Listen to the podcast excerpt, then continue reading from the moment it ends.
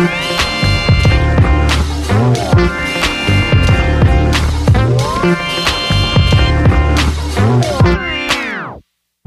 Oi, pessoal, eu sou o Kleber Fak do Miojo Indie.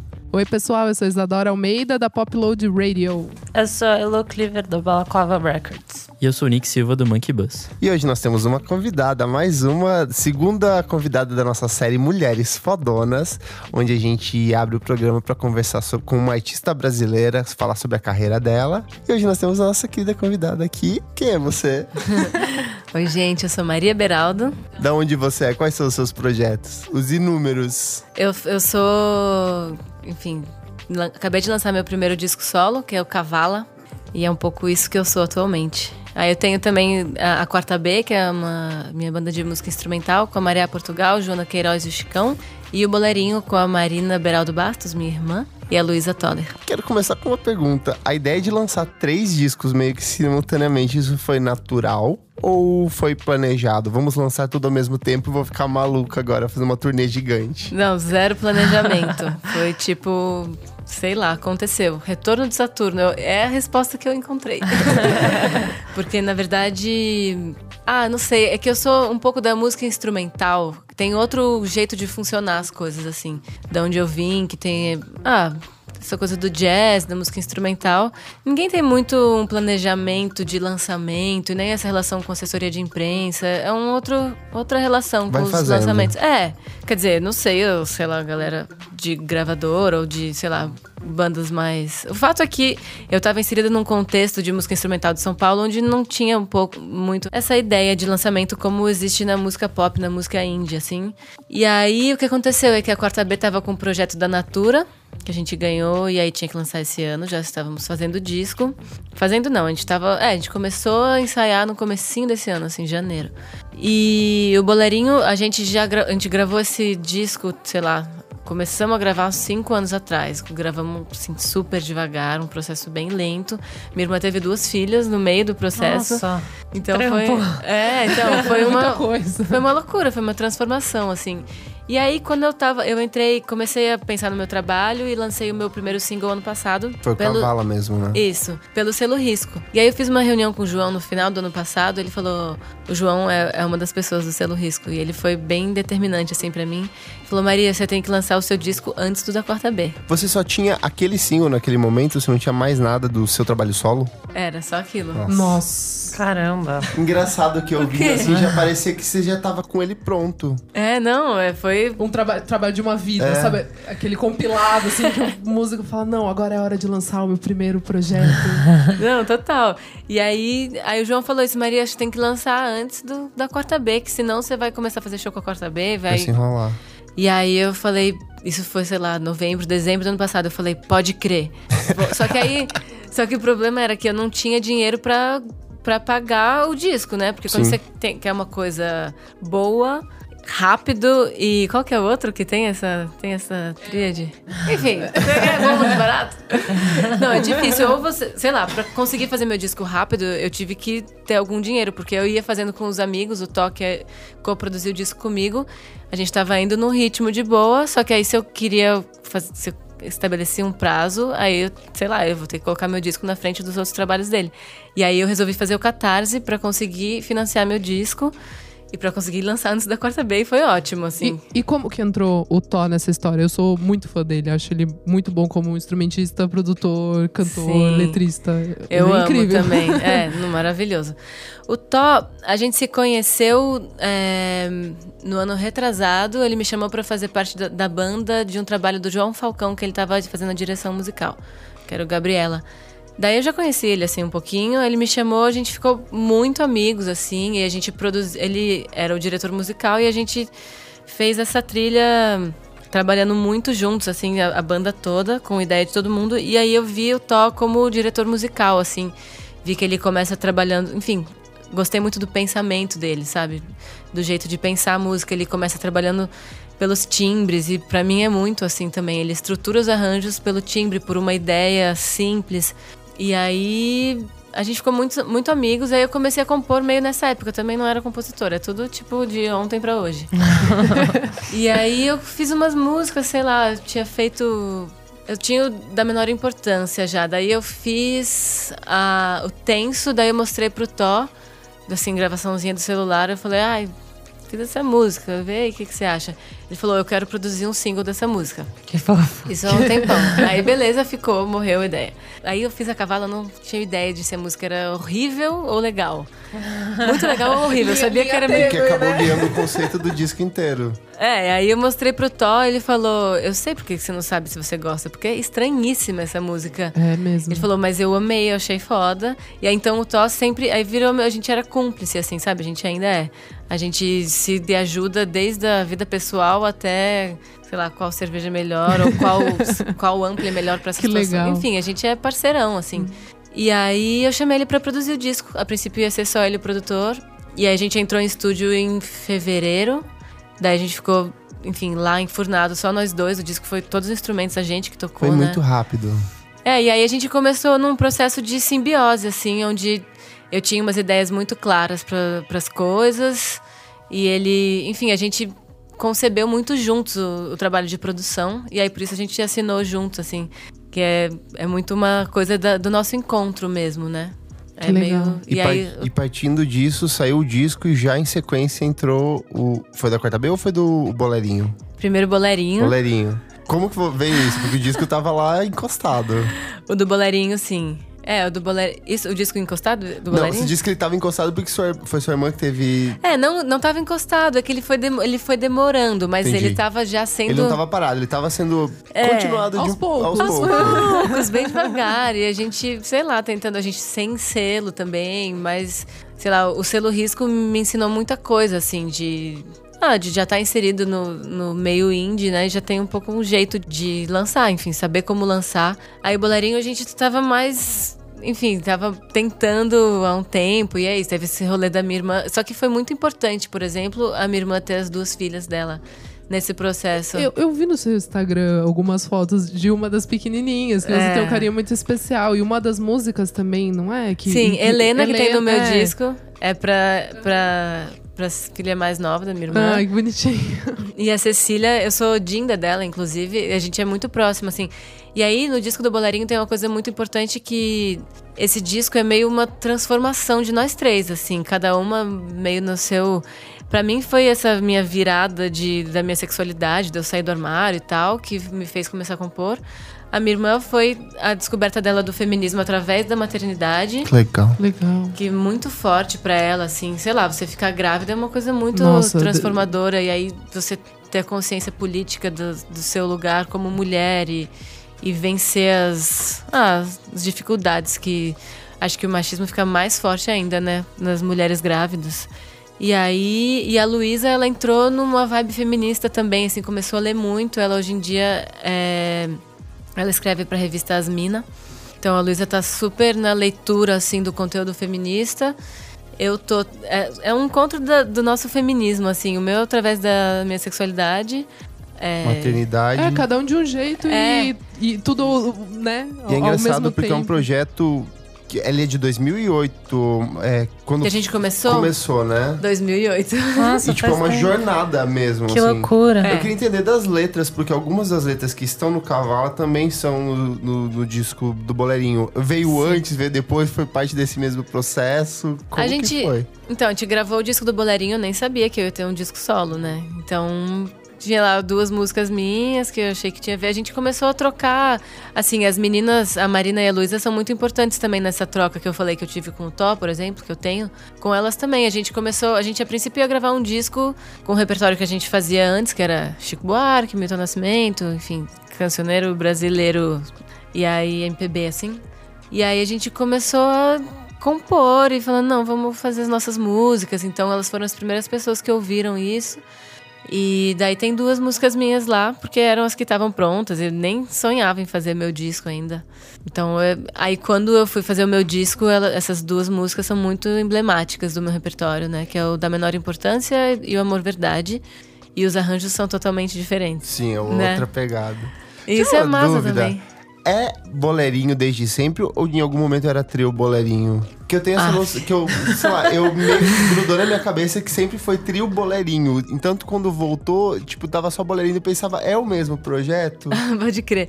É, não, esse, isso é um detalhe que nem sei o que te Nossa, dizer. não, eu pensava, era Se trio perdeu, boleirinho ou era boleirinho? Não, é, mas acho que a gente usava trio boleirinho antes. Em algum Pode momento, ser, né? Sim. Agora a gente vai ficar mais atentas aí. E, Maria, eu queria perguntar do show da quarta B de lançamento que eu fui no Sesc Pompeia, Ah, no teatro. E assim, eu achei um dos shows mais bonitos. Qual? O, o do ano passado. Ah, tá bom. Que saíram. Eu ia perguntar também da ideia, do final. Quem que teve a ideia de sair todo mundo do, da do Da plateia. plateia, né? Vamos só voltar um pouco antes, que a gente É. pulou, a gente parou no boleirinho e aí já chegou, Chegou no no quarta B, né? é. Tipo, com- comentar desse processo de logo já emendou o quarta B, só finalizou, ele já tava pronto também. O da quarta B foi. É, eu acho que é engraçado, porque tem, os, tem esses três discos, cada um com um tamanho diferente. Assim, o meu é o mais The Flash, que foi super curto, ao mesmo tempo é uma coisa que eu tô fazendo desde que eu nasci, que é uma, sei lá, é meio isso.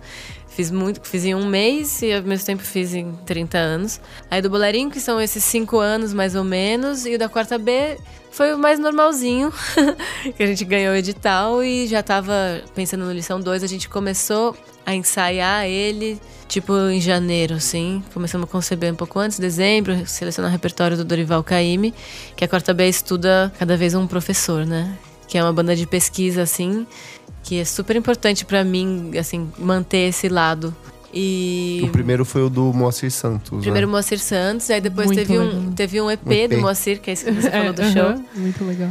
Teve o DP, que é um EP do Moacir, e agora a gente gravou esse do Dorival, que é bem diferente, na verdade, né? Musicalmente a gente deu um, um passo, assim, eu acho que a gente amadureceu muito, eu sou bem satisfeita com esse disco da, da Quarta B, assim, a gente saiu um pouco do conceito de faixa, de canção, a gente pegou todo o universo do Dorival e a gente criou uma peça nossa, né? Que um- algumas das músicas meio que são duas músicas misturadas ali. né? Sim. É, ele tem. É uma faixa única, né? A gente dividiu por causa do streaming, assim, mas. É streaming que fala, é? É, Do, do Spotify? Spotify, É. Isso. Mas é uma faixa única, nossa ideia é, é isso, é uma faixa única. E não tem uma música depois da outra. Isso que você percebeu, assim, é. A gente pegou as músicas, decidimos um repertório, mas a gente já não queria fazer arranjo de música. Vamos tocar essa música. A gente queria. Enfim, tem, é, tem um pouco um conceito de.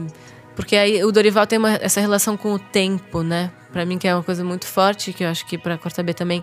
É a relação com o tempo, com a repetição, a, a expansão, a, a dilatação, todas essas noções, assim, acho que são muito fortes. Que é meio que o movimento do mar, que tá sempre Sim. impresso nas letras dele, né? Exatamente. E aí, então, é, tem uma relação forte com, com noções musicais de música, músicas ritualísticas, assim, que tem o candomblé, que tá muito presente na música do Dorival. E aí a gente fez uma relação com a música eletrônica, que também é muito ritualística, que tem a ver com a repetição também. E que tem outras noções de tempo, de duração. E. O que mais que eu ia falar além disso? Bom, é um pouco isso. E aí a gente pegou as, as canções dele, a gente estudou, tirou tudo, que a gente enfim, ficou lá estudando, transcrevemos várias coisas. E aí a gente fez um exercício que era cada pessoa escolhia uma parte, tipo uma melodia de uma música, sei lá. Ehm, Todo mundo gosta de acarajé, todo mundo gosta de acarajé. Tipo, isso virou uma célula que a gente usou, a gente separou as músicas, independente de qual era a música, a gente enumerou, sei lá, mais de 50 células presentes. Tipo, uma era esse, esse refrãozinho, por exemplo. Aí outra podia ser o violão do, do mar, que ele. Os violões do KM são muito característicos, né? Então a gente transcreveu isso. E aí, uma coisa que ele tocou no violão, eu toquei no clarinete. O Chicão tocou no baixo. Ou um baixo, eu toquei no E clarinete lá no agudo. Então a gente fez, a gente fez uns jogos de improvisação com essas células, Que legal. é, tirando elas do lugar. E aí a gente fez dias, horas de improvisação, depois dias, horas ouvindo, selecionando os melhores momentos. E aí a gente montou uma peça, assim, é, que é também uma. A gente, enfim, a gente deu uma analisada no mar, que é uma música bem emblemática do Dorival, e a gente percebeu as curvas de, de dinâmica, é, não só dinâmica de forte e fraco, mas intensidades de letra e de clima, e, enfim. E aí essa curva a gente ampliou para a peça toda, então a gente é meio uma, uma estrutura no micro e no macro que é a mesma. Enfim, tem esse pensamento um bloco de peça mesmo. ali. É. E aí, tipo, do- você Ah, falou é, do, do e do show. show, é, eu queria saber um pouco da direção artística mesmo. É, eu só vi aqui- aquele primeiro show, né, que foi do, do lançamento do. Você viu o do, D- o do DP, é. que é o show do disco É, do É, meio. é é muito boa. a roupa, tudo, luzes, enfim, foi muito específico, assim, eu achei muito legal. Foi o meu show favorito nacional do, do ano passado. Que massa. Mesmo, de verdade. É não é porque você é, os metais da Isso, plateia. é. Eu até comentei num outro episódio, porque eu achei muito legal mesmo. Eu queria que você comentasse um pouco como que foi a, a, a brisa de vocês de é, conceber o show. Esse então, esse, o DP, a gente tem esse negócio dos super-heróis, né? Essa roupa. é porque na Quarta B tem uma coisa assim, que é uma banda de pesquisa, então tem isso na, na música, da gente estar totalmente aberta a todas as ideias que todo mundo dá. Então, são, não tem, é uma banda horizontal, não tem um líder, uma líder. não- e a nossa única regra é que todas as ideias que são dadas são experimentadas antes de qualquer pessoa julgar. Então, isso traz muitas coisas loucas. e aí a gente. Enfim, essa ideia do super-herói é uma brisa, realmente. Que a gente. Tem uma música que o Arrigo Barnabé participou, né? Várias pessoas participaram do disco. A Tulipa, a MC Sofia, a Jussara, o Tim e o Arrigo. E a música do Arrigo, a gente fez um começo que aí a gente achou que parecia, sei lá como chegou isso, mas a gente achou que parecia uma luta do, da Clara Crocodilo, que é a, a obra-prima, do- é, a personagem do Arrigo. E a gente pensou num jeito de. A, a Clara tá dançando com a quarta B. Daí a gente pensou, mas como que. Enfim, só brisando total. Como que poderia a Clara é, dançar com a quarta B? Como que a gente poderia todos ser uma coisa só? Daí a gente pensou no Megazord. Yes! E daí, pronto. É. E aí a gente nem fez. Isso era um clipe, nem, nem fizemos o clipe. Mas aí a gente entrou nessas de fazer uma capa do disco com essa roupa e o show também. E aí, isso que você falou da galera sair tocando, né? Não sei como muito bonito. Ficou muito. lindo, né? Chorei. demais. Eu fiquei emocionada. Muito bonito. E é uma coisa porque assim, a gente. Essa música no disco, a gente gravou vários instrumentos. Eu, por exemplo, eu gravei saxofone, que é um instrumento que eu não estudo. É, a gente gravou. A gente queria que ela. Que é uma música que a gente. É o Jequié, né? Uma música do Moacir Santos. A gente ficou repetindo um trecho, nem é ela inteira. Um trecho lindo, emocionante. A gente ficou repetindo isso, tipo, a gravação é uma repetição. Que aí já começa a entrar na ideia que a gente trouxe pro Dorival, né? Que é da repetição exaustiva. E como a repetição é, muda, né? É, meio um a mantra. diferença A diferença é a repetição, né? É uma, enfim, isso já foi discutido muito na filosofia. e você dizer uma coisa duas vezes, é, cada uma das vezes fica diferente, né? Por causa do. Enfim.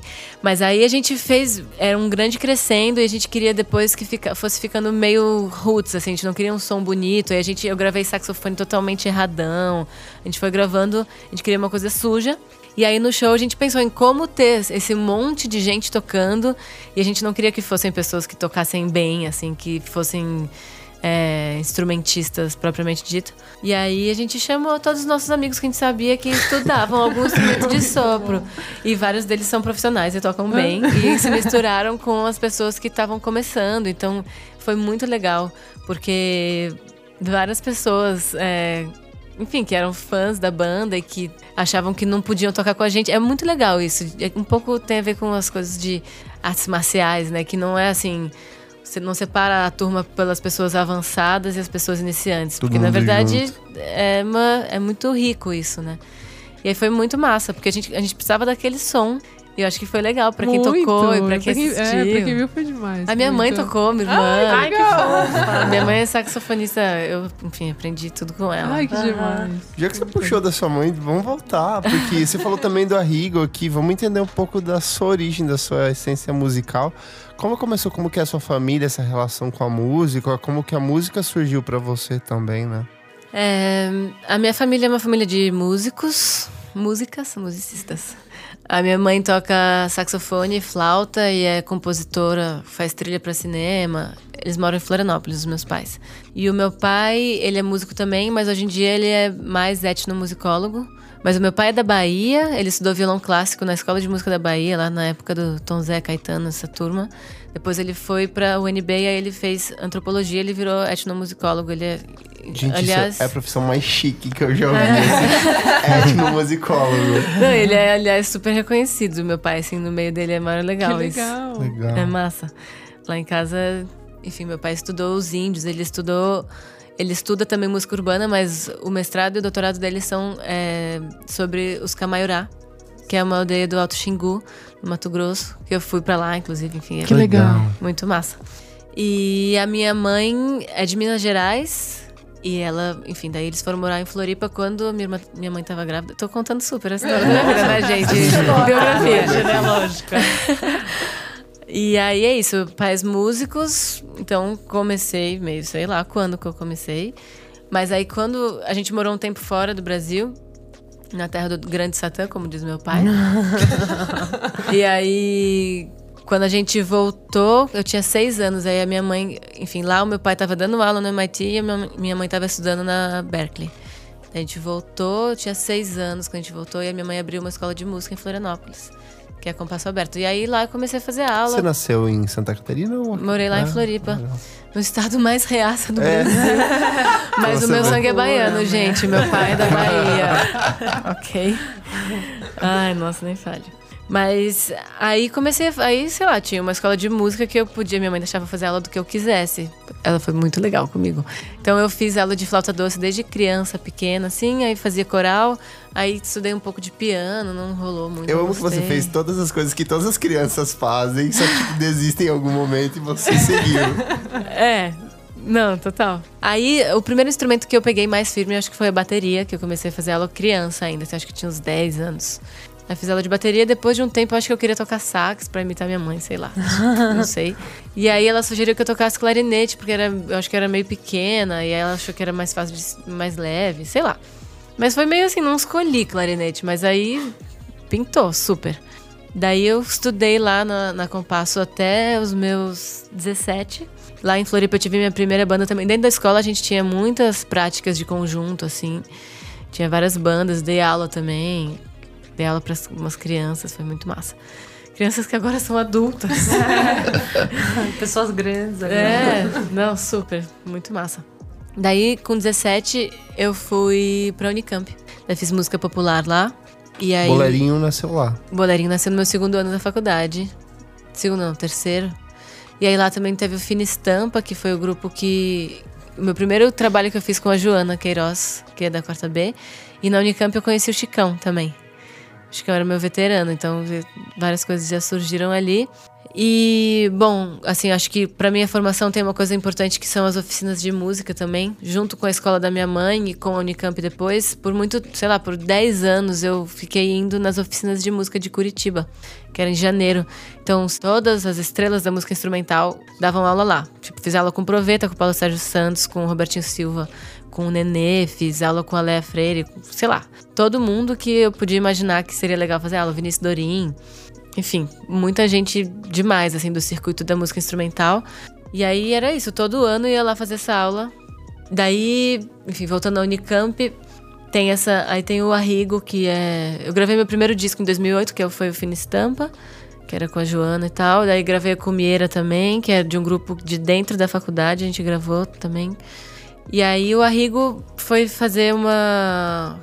Ele foi ficar lá por seis meses como professor residente. E aí ele, tipo, virou o IA de cabeça pra baixo, o instituto. Foi maravilhoso, foi foda, assim. Porque aí a gente começou, a gente. Sei lá, a gente começou a montar um negócio com ele dos alunos de composição. Eu não era dessa turma, mas eu era da turma que tocava. Eu tava na banda. E assim, o Arrigo, sei lá, a gente, todo mundo começou a ouvir o Claro Crocodilo, que eu já tinha ouvido em casa, sei lá, mas nunca tinha digerido. Daí, sério, rolou uma coisa, assim, todo mundo ouvindo aquele negócio e cantando aquelas coisas estranhas, a transformação, assim, do, do nosso jeito mesmo, foi bem marcante. E aí, enfim, teve essa apresentação aí com o Arrigo coordenando. E aí, quando eu tava já no mestrado, que aí em 2011 eu entrei no mestrado. Daí o Arrigo me ligou um dia e falou: Maria, aqui é o Arrigo. Falei, nossa. Oi. Falei, ah, queria te chamar para um trabalho. Tô montando uma banda aqui com a Maria Portugal. Não sei se você conhece ela, Mônica Gena uh, e a Ana Karina Sebastião. Eu, eu, não conhecia ninguém assim. A Maria eu tinha ouvido falar já, porque é amiga de uns amigos. Daí eu vim para São Paulo com esse convite do Arrigo. Terminei meu mestrado já em São Paulo e engatei no trabalho com o Arrigo, assim que Daí minha vida nunca mais foi a mesma. E aí você foi tocando com uma galera, assim. É, né? o Arrigo foi uma porta de entrada, assim, tanto me transformou muito musicalmente, porque é muito, muito louco. É bem louco. E aí também é isso, foi uma porta de entrada mesmo. Que aí eu acho que eu cheguei bem em São Paulo, assim, sabe? Eu me sinto. Não tive muita dificuldade de me incluir no mercado. E acho que o Arrigo contribuiu bastante para isso. E aí hoje em dia Acho que estou circulando bastante. Enfim, trabalho muito como instrumentista, agora que virei compositora, cantora. tô focando mais nesse, nos meus trabalhos mesmo, né? Mas, ah, todo o pessoal que eu admiro muito, o Rodrigo Campos, o Rômulo, o Kiko, a Jussara. Você é, participou do, da Elza Soares, do último sim, também, né? Sim, gravei o disco da Elza com o pessoal. É, tudo muito massa, né? São Paulo me recebeu, assim, de uma maneira muito importante, tanto musicalmente como a cidade também. Eu acho que. Você acha que isso se reflete no cavalo? Porque ele tem uma coisa meio Sim. claustrofóbica em muitas músicas ali. Mas eu não sinto claustro. Pra mim Nossa. aquilo não é claustrofóbico. Claustrofóbico. Mas é muito, acho muito bom que seja para você. É que para mim é a sensação de liberdade de chegar em São Paulo. Porque eu sou uma pessoa que viveu em Florianópolis e na, em Barão Geraldo, né? Que são. É, mesmo que eu tivesse sempre em lugares bem politizados e pessoal intelectual, descolado, eu sofri muito homofobia. Então, chegar numa cidade enorme, onde ao mesmo tempo ninguém tá nem aí pra você no metrô. Foda-se você. É, e o mercado da música cheio de. cheio de sapato. cheio de sapatão. Não, cheio de mulher assim, lésbica que era para elas era normal ser lésbica e para mim não era, entendeu? Isso foi muito libertador. Você chegou a ser hétera aqui? Tipo assim, ou, ou na Meio faculdade. fingindo? É, ou na, na faculdade você também. Ah, eu, eu, já passei muito por hétera, viu? Não, e na verdade, assim, sei lá, eu namorei vários caras e eu era feliz com eles. Mas a partir do momento em que eu comecei a namorar uma menina, até eu sair do armário, demorou. Tipo, é, uma coisa bem profunda, demorou muito, assim. Aí não sei, assim, se eu fosse livre, se eu seria uma pessoa que teria que seria bissexual, mas não, sei lá, daí não sei, mas sei que chegar em São Paulo foi muito importante, assim, foi libertador. É o contrário de claustrofobia para mim, é assim, respirar esse ar poluído e foi muito mais saudável para mim do que respirar o ar puro de Floripa, É que ao mesmo tempo que eu acho que ele é claustrofóbico, tipo, por exemplo, assim, a batida do tenso, aquela coisa martelando o tempo é. inteiro, ela te, ela te reprime, mas ao mesmo tempo ela vai te soltando ali a letra, tudo, tudo que tem ali, ela meio que te, te convida a sair do armário, se soltar, né, de maneira Sim. geral. É porque é violento, né? Eu acho que eu encontrei. É, foi muito libertador encontrar a violência em mim também, encontrar a minha brutalidade, encontrar todas as, as facetas. Facetas não, todas as minhas camadas, né? Porque eu era, gente, eu era um anjinho, eu tinha o cabelo enroladinho até aqui, assim, esse olhinho claro, esse rostinho dentro do padrão, usava uns vestidinhos. Eu era, tipo, muito dentro do padrão, sabe? Sei lá, e, e aí eu era, sei lá, ainda sou uma pessoa doce, mas eu, eu encontrei na música a minha violência. A, e a força, né? Sua força. É, exato. Na a gente conversou por causa da revista um pouquinho. Eu lembro que você. que eu achei muito engraçado, assim, de você contar um pouco de como você começou a ouvir música pop, assim, que não foi necessariamente algo que você cresceu ouvindo, sabe?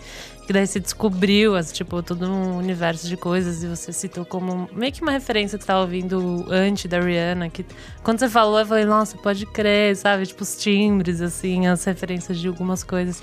Então contar um pouco essa descoberta, assim, da música. É verdade, pop, agora sabe? que eu toquei você, tipo, uma vida inteira de música erudita. É, né? então, tipo, é, pais, Que é né, o oposto de to, acho que todo de mundo todo aqui mundo, começa é. bagaceira. É verdade. É muito é verdade, louco que isso. legal. Total, é, e eu me sinto muito ignorante, assim, em, nos, nos, nessas matérias rock e pop, assim. Eu sou muito ignorante e sou muito deslumbrada com o pop agora que eu descobri tardiamente. Que legal, que legal. É tipo, com 30 anos, tipo, yes, agora eu vou ouvir pop. É, não, é um deslumbramento mesmo, assim, porque, sei lá. E aí foi muito importante também a minha formação, é, sei lá, com 15 anos, 14, eu ouvia Mundo Verde Esperança do Hermeto. É o que eu disse que eu sabia de cor, entendeu? Eu via Ruge, gente. Não, e uma coisa é tão legal quanto a outra, né? São, é, Sim. E aí me fez. Só que eu não sabia que eu gostava tanto de pop quanto eu gosto, assim, acho. Amo. Ah, e talvez você aprecie de uma forma diferente por entender tanto de música e tal, né? É Tipo, verdade. É, nem acho que eu entendo tanto de música, acho que eu entendo pouco, no fundo, mas é. Não, mas mas- por ter essa bagagem de... Nesse sentido, é no sentido formal, né? Sim, acho que é uma outra percepção. É, uma, é, vem de outro lugar, assim, né?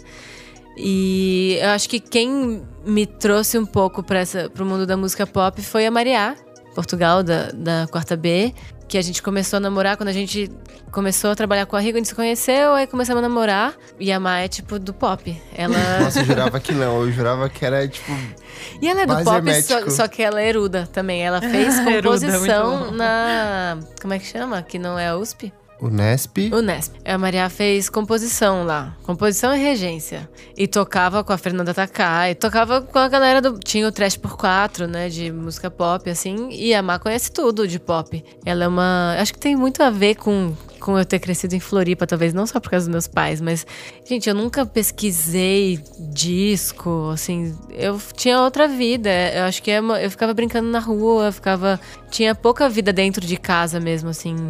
Sei lá. O que, que você tá ouvindo de pop, já que você falou aqui? É. Você ouve St. Vincent? Porque. Sim, eu gosto é, dela. Eu fiquei olhando assim no super. show, fiquei pensando. Eu gosto muito da San Vincent. Desse último disco dela, é, foi um disco que eu não ouvi tanto, mas eu gosto bastante. O que, que eu tenho ouvido de pop atualmente? Ou talvez pra montar o cavalo também, as coisas que Ah, pro ouviu. cavalo tem esse, o Anti da Rihanna, que eu descobri há pouco tempo. Sou uma novata. aí. legal. Mas é isso, aí eu descobri esse disco aí eu sei, tipo, cada nota desse disco, entendeu? Eu ouvi ele muito. Tipo, totalmente. Nossa, eu tô repensando o cavalo inteiro agora, porque tá lembrando das músicas da Rihanna, aquelas mais pro finalzinho, que são mais, tipo, lentinhas. Que ela tem Mas até mais a voz. Consideration, É, né? Consideration. Não, Consideration é a principal Consideration. referência. É, Aquela é. caixa a gente imitou. É fudido. A gente É pegou muito foda. aquele. tch. Não, é fo- esse barulho que eu fiz aqui é totalmente ridículo perto do que é. Mas esse disco foi uma referência e foi muito muito clara, referência assim, tipo direta. E tem o, o disco do Clipping, não sei se vocês conhecem. Sim, sim, de hip hop, né? É. Um trio. Legal. É, meio rap, hip hop, Sim. né? Foi também descobrir Que é nessa pegada disco. mesmo, com a batida eletrônica, secou. É, isso. Death Grip, você ouve? Já ouviu? Não sei nem do que se trata. Eu acho que é, você talvez vai-. É, é- é- e, e- e é viol, violento. eu acho que você tipo, vai é- curtir. Ele é forte. É uma assim, galera que Massa. pegou a Bjork pra colaborar com eles, por exemplo, só um dos discos, só que, tipo assim, a Bjork mal aparece no disco. Eles só desconstruíram ela inteira pra fazer um disco, assim. A, ba- Massa. a A bateria. batida é uma coisa que você vai ficar maluca. Que massa. É, foi a bateria ouvir. mais forte que eu já vi ao vivo na minha vida. Tipo, quase estourou. É, É sério, louco. quase estourou É que meu eles são meio tímpano, a louca, É, é, né? São bem muito louco, intenso. Uma banda de math rock com um cara de, de rap, assim, É pesado. cantando por cima. Que massa. Pesado. Ah, daí tem o Mickey Blanco também, que Sim. ah, legal. uma referência bem forte, assim, pra mim. Daí tem o Joia, do Caetano. A Bjork também, ouvi muito, assim, em janeiro, quando eu tava lá na casa dos meus pais, passando férias em Floripa, no final. ouvi, tava, assim, procurando as referências, porque aí eu decidi que eu ia gravar o disco, eu falei, nossa, então tá, deixa eu ver o que, que eu vou fazer. Daí o disco da Bjork também é uma coisa que, esse último disco dela, inclusive, talvez Vunicura? pra... Hã? O Vunicura ou o, É. o Utopia? Ih, agora eu não sei. Acho que A é. da, da bucetona na capa? É. É. É claro que é. Mas aí, inclusive, esse disco tem um- uma das músicas que acho que vai ser bem referência pra um single que eu tô querendo talvez gravar, umas coisas mais espaciais, assim. É, Daí, é, falando espacial. Ah, tem o Bowie, tem, enfim, toda essa galera. Como é que é o nome da mina que é super referência pra mim? Eu esqueci. Anos 80, que faziam umas coisas. me- Madonna. Kate Bush. Não, Não. é que ela faz. Tem os discos. Nossa, não Ah, sei. é. Americana? Laurie Anderson. Laurie Anderson, isso. Ah, Laurie Anderson. ah, espacial. Faz muito sentido. Faz, faz bastante. Muito sentido, É. Maria. Adorei. Ela é foda.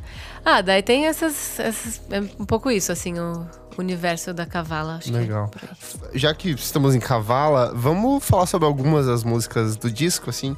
Inclusive, eu fiz as perguntinhas lá no Instagram, no Stories, e muita gente pediu para você comentar sobre Amor Verdade. Teve gente que comparou ela com pai e mãe do Gilberto Gil.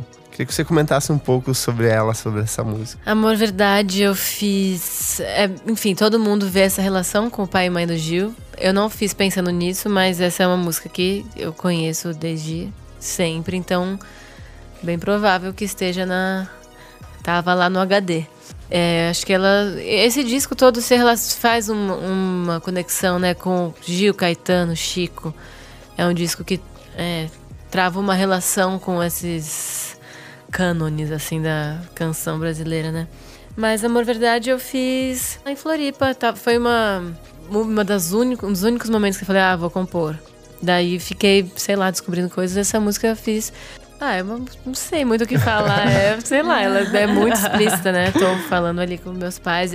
Eu já tinha falado pros meus pais que eu era lésbica, já estava tudo bem. A Maria, inclusive, eu namorava a Maria nessa época, ela estava comigo na casa dos meus pais. Só que é um pouco isso, porque foi muito difícil pra mim todo esse processo, mesmo com meus pais, que eles hoje em dia estão super, são super da causa comigo, mas foi um processo familiar que foi difícil, assim, não foi simples. Então acho que eu tinha muita coisa pra falar sobre isso, sabe? A música é uma maneira que eu tenho de me relacionar com os meus afetos, com as minhas com as minhas coisas todas, que é muito difícil, né, da gente enfim, é difícil existir, é, o, ser é um dos exercícios mais foda que tem, né? A música me ajuda. Uma que a gente já comentou semana passada, que é. Eu adoro, que é Sussussu. Só que tem muita gente que ainda não entendeu a letra. E não assim, sabe o que tá várias acontecendo. pessoas. Eu fiz um tweet, aí eu falei assim: existe um momento que você entende Sussussu e existe um momento que você não entende ainda. E todo mundo. Meu Deus! Galera, o Nick falou que não entende. É, eu demorei. Quando eu tava fazendo a, a session com você, eu demorei pra pegar. Eu falei, ah, agora saquei. É poesia concreta, né, gente? Tem que dar uma olhada por um tempo. Ah, Sussu Sussu é uma música brincadeira, assim, as pessoas. É, é uma parceria minha com a Maria. Eu lembro também, eu estava na casa dela, inclusive. E é- essa época eu depilava.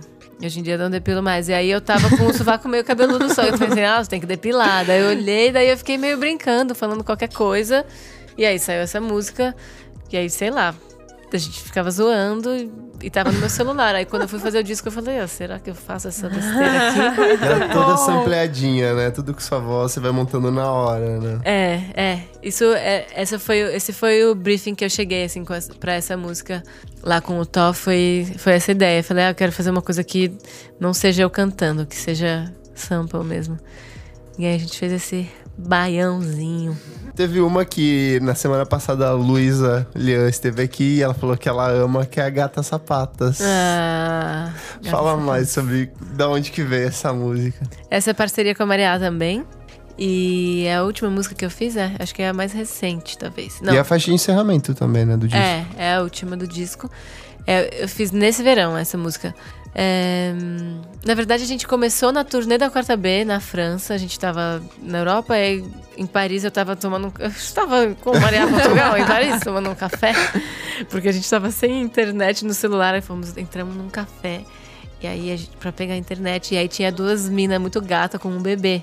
Um casal de Ah, mulheres. Tem uma historinha. Tem uma puta historinha.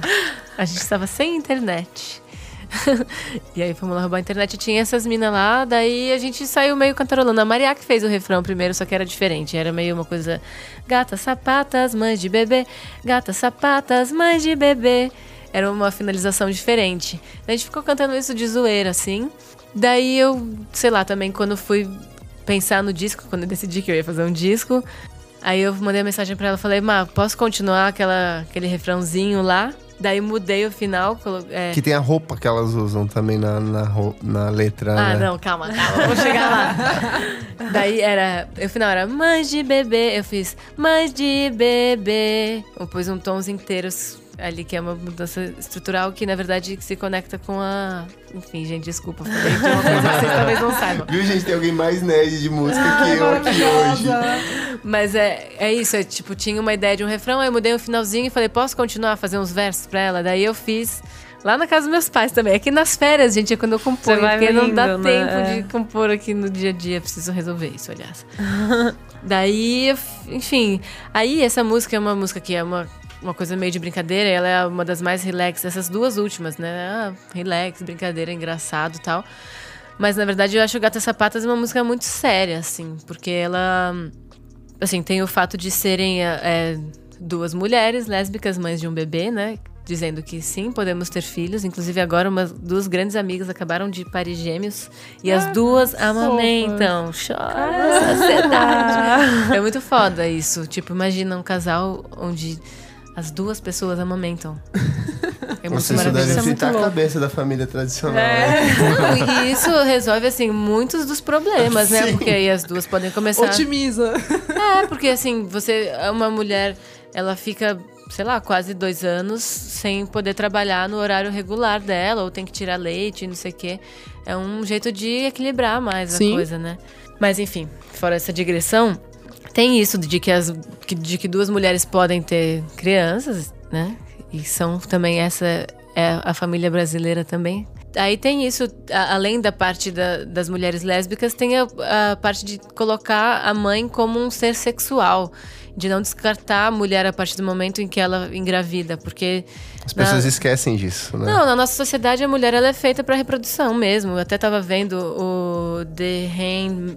Tale. É uma É. história de terror aquilo, gente. Mas assim, se a gente for pensar na nossa sociedade, na estrutura patriarcal que a gente tem, é claro que não é daquele jeito, né? Afinal de contas. Mas assim, as estruturas, os contratos são. A mulher ela é feita para reproduzir. Uma mãe, ela, ah, você não pode dar em cima de uma mãe. A mãe não é mais sexualizada e nem pro cara, ela nem pro marido dela. A- uma mulher que engravida, ela sai do mercado do Tinder, entendeu? Que louco. É, é, é muito Ela louco, passa a né? ser uma mãe, ela não tem ela mais passa a a vida ser uma dela. pessoa mais complicada, né? Parece assim, às vezes. É, quando ela ela, é não- mãe, ela é uma Isolada, pessoa mais, mais tipo, isolada. Totalmente É. isolada. A gente O isola. as- status, ganha um status é, meio. Tipo, bad, né? Assim, sabe? É, você fica protegendo a mãe, na verdade você não tá protegendo, porque o pai você também teria que ter, né, te- teria que ser o mesmo tratamento, porque as duas pessoas têm uma criança. Então a, a mãe ela é descartada, ela é isolada junto com as crianças também. As crianças também não são bem-vindas na nossa sociedade. Poucos lugares são amigáveis para crianças que têm onde elas brincarem, tipo restaurante é um lugar que, tipo, todo mundo tem que poder ir. As crianças são uma parte muito grande da população, elas têm que ser bem-vindas, né? Tem que ser bem tratadas. Então, como a sociedade não, não, não aceita as crianças bem, elas também. E aí, quem cuida da criança é a mãe e não o pai, a mãe também fica excluída. Eu acho isso uma coisa muito séria, assim. E aí eu, é, eu colocar a mãe como um ser sexual, eu acho que dá uma outra visão dessa mulher, né? Porque claro que é para além da sexualidade, mas acho que a sexualidade tem muito a ver com essa potência de vida e essa o contato e enfim, é uma mãe que ela é sexy com o bebê e sem o bebê. É assim, é uma mãe que ela existe com o bebê e sem bebê, porque a partir do momento que pariu, parece que aquela pessoa virou uma mãe, ela tem uma criança acoplada, né? Então, essa música tem todas essas questões dela tá de uma mãe é, ser uma mãe e poder ser sexy e poder ter relacionamentos sexuais, ter a vida sexual dela como ela quiser, seja ela qual for o contrato dela com sei contrato, porque é que são contratos. Eu tô falando contrato porque é, relacionamento é contrato mesmo e pode ser um contrato massa ou não. Então tem isso de a, a mãe é sexy com o sling ou sem o sling. A mãe é sexy com o bebê sem o bebê. A mãe também pode beber, né? Tomar o champanhe. A gente não precisa excluir, não pode excluir as mães da vida social, da vida. Enfim, né? É, é- tem essa. Nossa, é incrível. A É, música é, cresceu é, a muito. música é, ganhou outro. Mas alguém alguma pergunta ou já vamos Eu queria pro... saber se foi. Vai lá, vai lá, vai lá. Pode ser. Vai. Claro. Um pouquinho do, do processo do clipe do Tenso, né? Que foi dirigido pela, pela Laura, do Tato Preto. E é muito legal o clipe, assim, só visualmente, sabe? Tipo, ele é todo meio estranho, você, você vê, assim, meio em choque, sabe?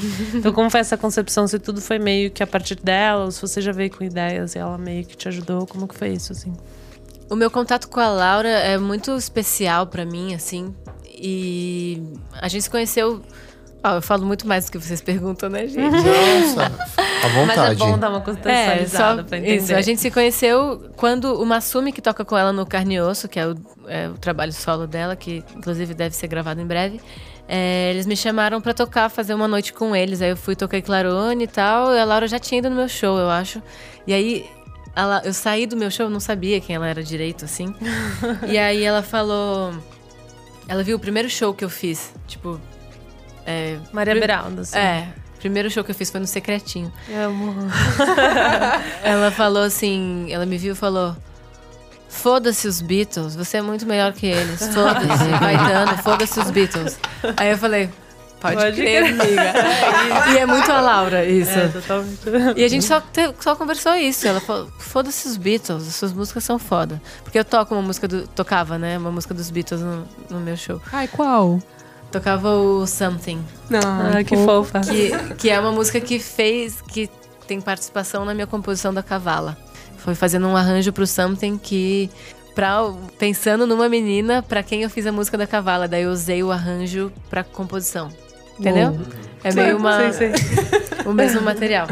Mas aí a Laura falou isso, daí aí a gente foi. Depois eu fui tocar com ela nesse, nesse show dela. E daí foi muito massa, assim, a gente se curtiu muito. E aí começamos a fazer algumas coisas. Eu, aí eu vi, eu comecei a conhecer melhor o trabalho dela. Eu vi os dois clipes que ela fez pro Teto Preto, eu achei muito foda. De Gasolina e de uma outra música que eu não sei o nome. Mas eram os dois singles antes do Bate Mais. Muito lindos, assim, muito. A Laura tem uma assinatura muito incrível, né?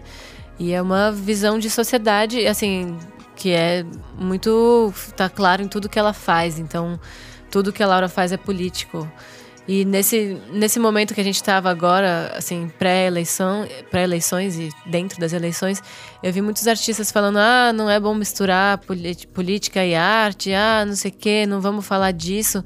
E é impossível, né? Gente, as duas coisas são muito. É, arte é política. E a Laura é uma pessoa que é isso. Cada passo que ela dá é político. Todas as vertentes do trabalho dela, né? Sim. Desde a Mamba Negra, tipo, tudo é muito político, assim, é muito interessante que ela realmente. A gente já falou sobre isso, tem como ela realmente vive aquilo, assim. Sim. Ela se insere naquilo de É, carne e osso, no caso, né? É, é Tipo, muito incrível. Eu sou muito fã da Laura, assim. E aí a gente ficou muito amigas, a gente se, se deu super bem. Porque eu acho que a gente tem essa co- conexão política, inclusive. E aí eu já queria chamar ela pra fazer um clipe meu já tem um tempo. Daí, da Cavala, só que ela não tava podendo e tal. Daí, quando eu fui fazer o do Tenso, chamei ela, ela topou. Daí eu falei, faz, miga, faz o que você quiser. Ah, pode crer, que louco. Eu não dei nenhum briefing, zero. assim. Ah, só a gente conversou um pouco, mas acho que ela já entende muito, assim, todo o meu rolê, então. Daí... Você não se sentiu que você tava fazendo uma coisa que você não tava confortável, assim, tava tudo Não, de jeito nenhum. Não. Super Sua avó, confortável.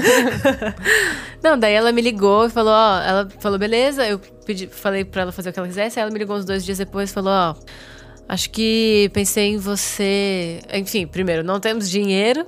é, vamos ter que resolver com coisas, com pouca coisa. O que eu pensei pra isso é você numa, numa banheira de algodão doce. Foi a primeira Imagem. imagem dela. Que aí tem, tem a ver com isso, com essa questão da minha doçura, minha transformação. A violência é a doçura e eu comendo a doçura, que na verdade é uma coisa super violenta, aquele tanto de açúcar. E... Nossa, me dá até aflição. Nossa, foda. Vai passar mal. é Nossa, foi foda. Aí essa foi a primeira imagem, é a coisa do banheiro, que tem a ver com sexualidade, que tem a ver com a descoberta do corpo, que tem a ver com o espelho, né?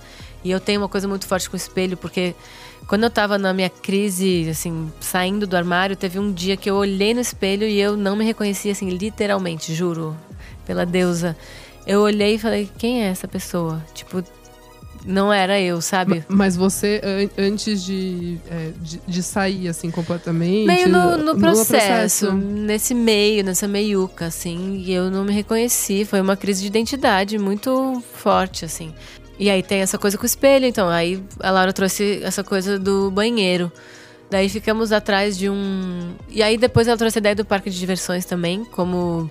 O parque de diversões é uma metáfora da sociedade de maneira geral, né? E, assim, todas as tecnologias, todas as sensações que se tem no parque de diversões podem ser associados a- às nossas... ao mundo industrial, assim, né? Acho que tem muita relação com essa com a Revolução Industrial mesmo, o parque de diversões. Aí tem lá, eu no carrinho de bate-bate, montanha-russa, medo, é, prazer, é, enfim, tudo isso, choque. e aí, aí tem essa primeira parte no banheiro, que é a descoberta do corpo, uma coisa meio é, andrógena, e aí depois tem dessa, a Mona, né, a rainha, a princesa, enfim, cheio de, de simbolismos, assim, né? Simbolismos que fala isso? É. É, Sim. É. cheio, de, cheio de material aí pra gente pensar. cheio de ref. É, cheio de ref. Cheio de ref, é muito bom. Tudo bem. Fechamos o bloco, então? Fechamos. Vamos pro segundo bloco do programa. Não paro de ouvir. Não paro de ouvir. Não paro de ouvir.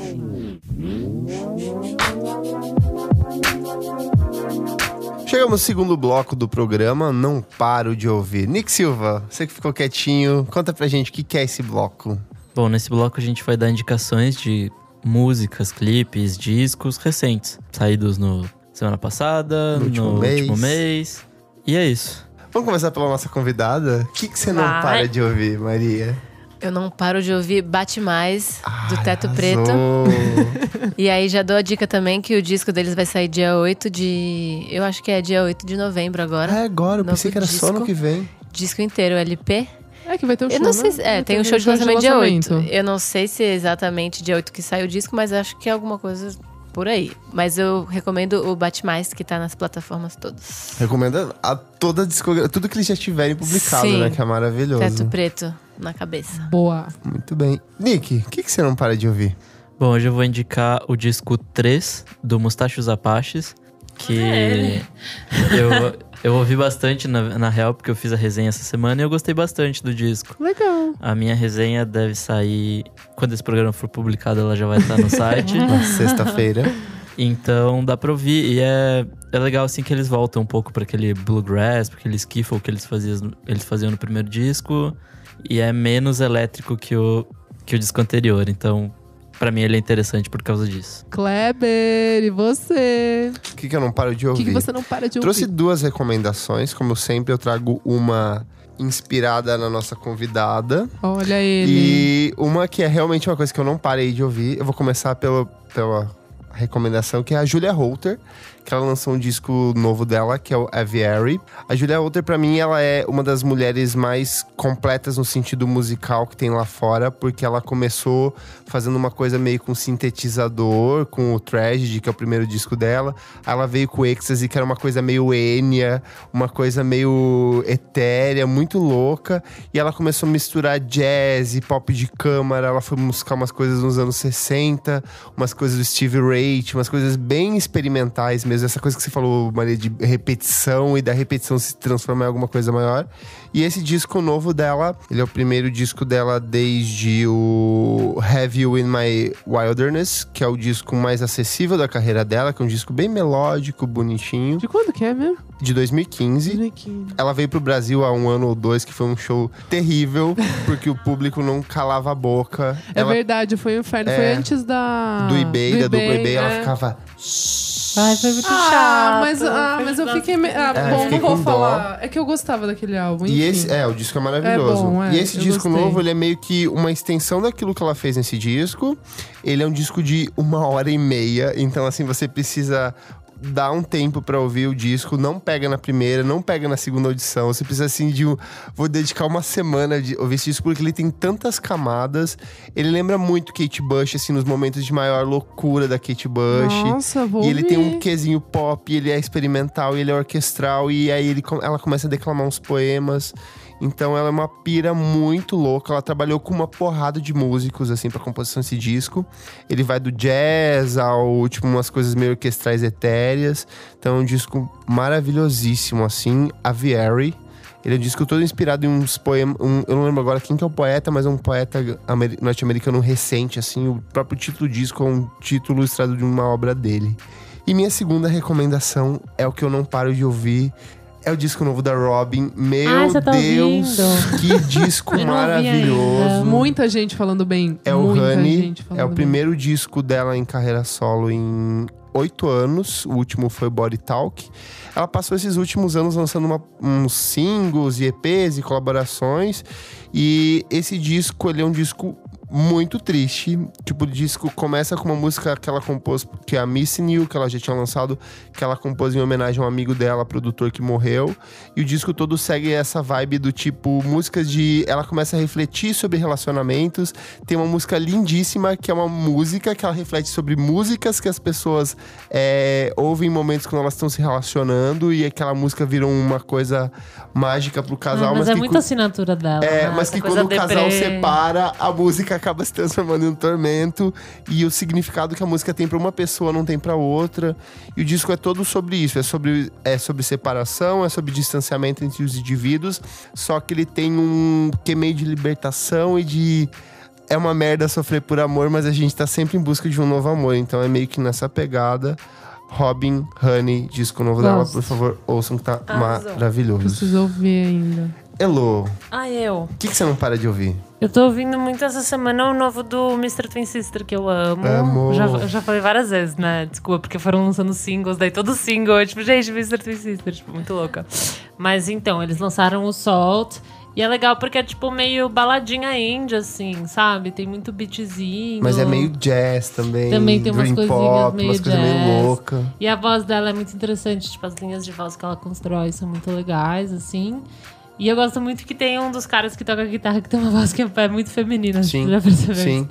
E daí tem umas horas que eu meio que confundo quem tá cantando. Ele assim. canta em falsete, assim, Ele é meio canta em louco. falsete, é. é muito babado. Muito bom. E então... Eu fiquei decepcionado um pouco, Com o porque. disco? Não, não, o disco é ótimo. Ah, tá. Mas é porque eles lançaram dois singles antes que não entraram no disco. É, então, não, mas eles lançaram Jaipur que entrou, né? Não, mas aquela Echo, Echo- Echo Arms não entrou. E mais uma outra lá que É, também então, não eles entrou. lançaram algumas. É engraçado que eles lançaram Jaipur antes de Echo Arms. Antes de Echo Arms. E aí Jaipur entrou, daí Echo Arms não É entrou. que essa Echo Arms foi lá. só pra divulgar a rádio que eles lançaram verdade, pra divulgar o disco. pra Então, tipo assim, e é uma música É maravilhosa. verdade. Essa música é muito boa, realmente. Mas é bem interessante, né? É, eu não sei, assim. Eu não sei se eu gostei tanto da capa, tipo, algumas coisas nesse sentido. Eu não sei se eu gostei esteticamente. É meio bizarrinho, os É meio bonequinhos estranho, de um pano. bonequinho de pano, é meio creepy.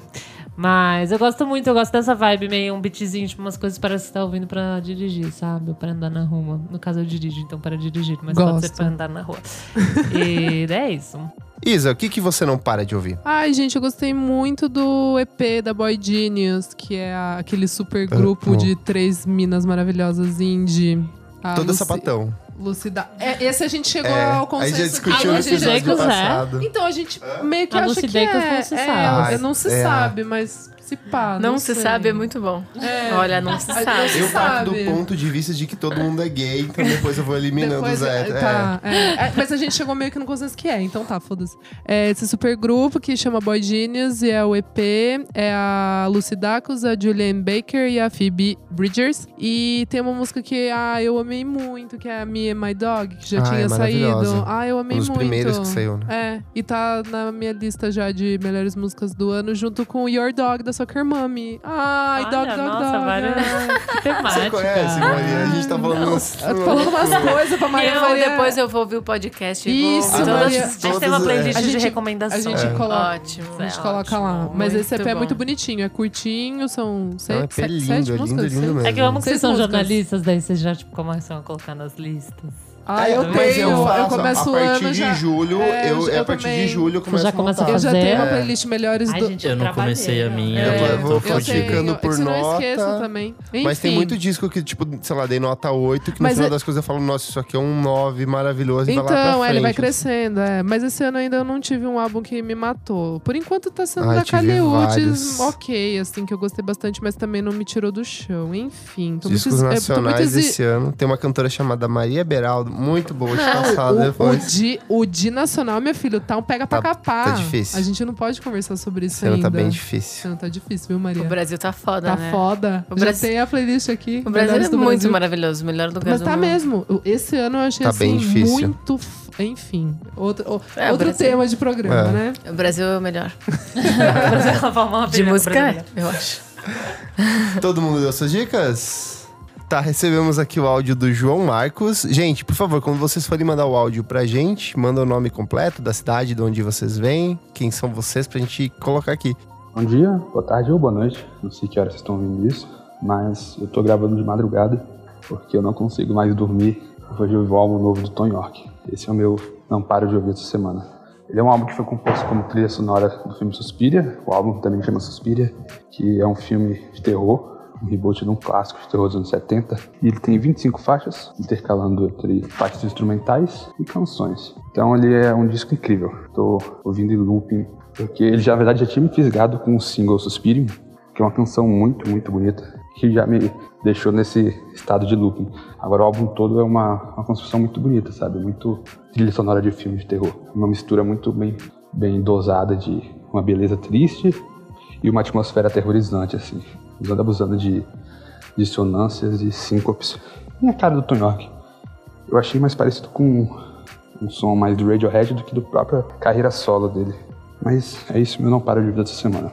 Dá um pouquinho de tristeza, terror, para tentar dar uma levantada no astral nesse clima pós-eleições, né? E é isso. João recomendou o disco novo do Tom York, que ele compôs para trilha sonora da refilmagem do filme Suspiria, que é do Gianluca Guadagnino, que é o mesmo diretor do Call Me By Your Name.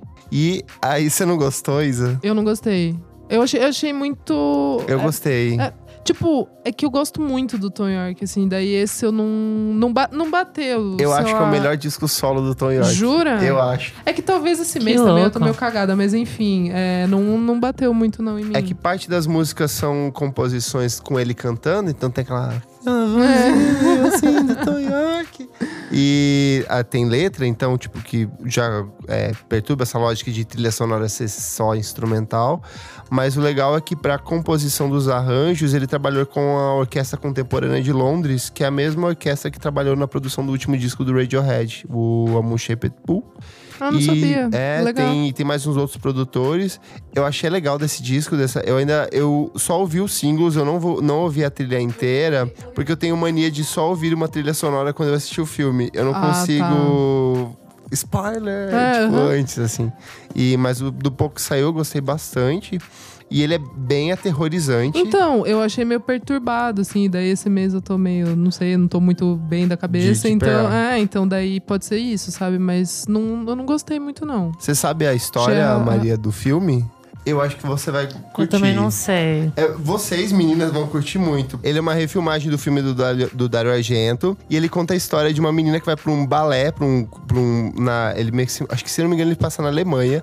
O filme é italiano, mas ele vai estudar balé numa escola de balé conceitual. Só que no fim das contas ela acaba descobrindo que todas as mulheres lá são bruxas. Ah, é tipo uma, uma, uma chapação. É, e ele é um filme de terror psicológico, é um puta clássico de terror dos anos 70 e agora ah. ele tá sendo ah. refilmado.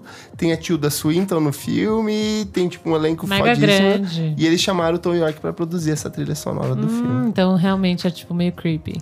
Eu acho que mais. É, ele fala muito do feminino, da essência feminina Entendi. no filme. Então acho que vocês, mulheres. Mulheres. Vão se identificar mais do que. Babado. Muito bem. É, valeu pela dica, João. E se você quer Marcos. participar, é muito simples, Nick. Conta pra gente como que faz.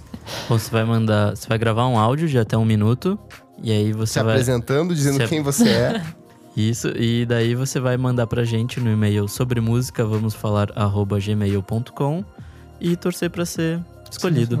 É isso Olha, mesmo. seleção Boa, Nick. Super seleção. Mande o disco que você não para. A gente joga pra cima igual as cartinhas da Xuxa é. e quem A gente imprime o áudio aqui, ó, tem todas as cartas.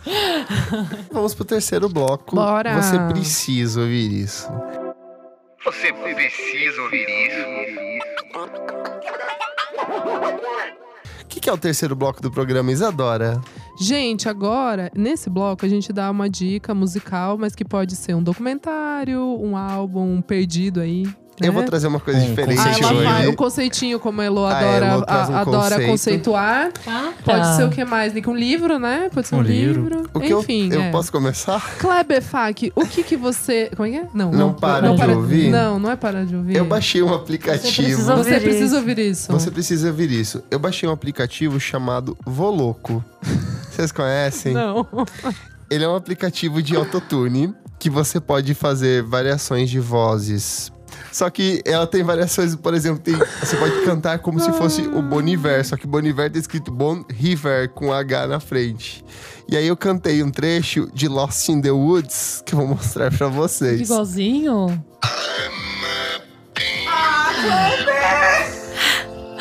Ah, igual!